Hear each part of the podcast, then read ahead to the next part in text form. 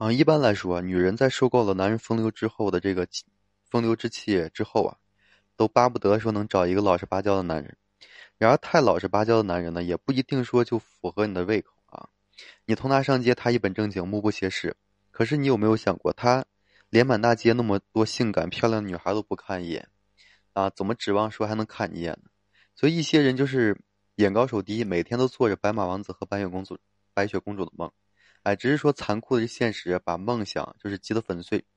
另一些人呢，则哎降格要求，哎以为这样呢可以换来这婚姻的安全。可以说，就是往往呢都是事与事与愿违的啊。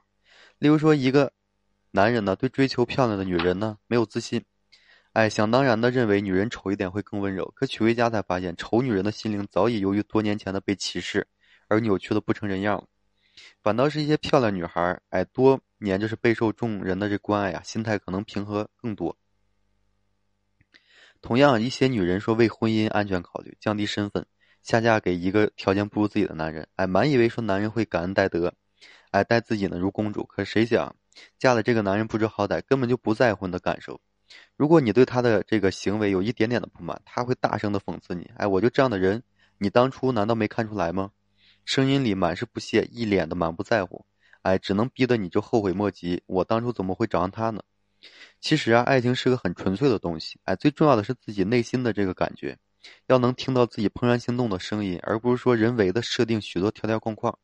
哎，女人最重要的是呢，找一个适合自己的男人，互相疼爱着，然后呢，一起慢慢变老。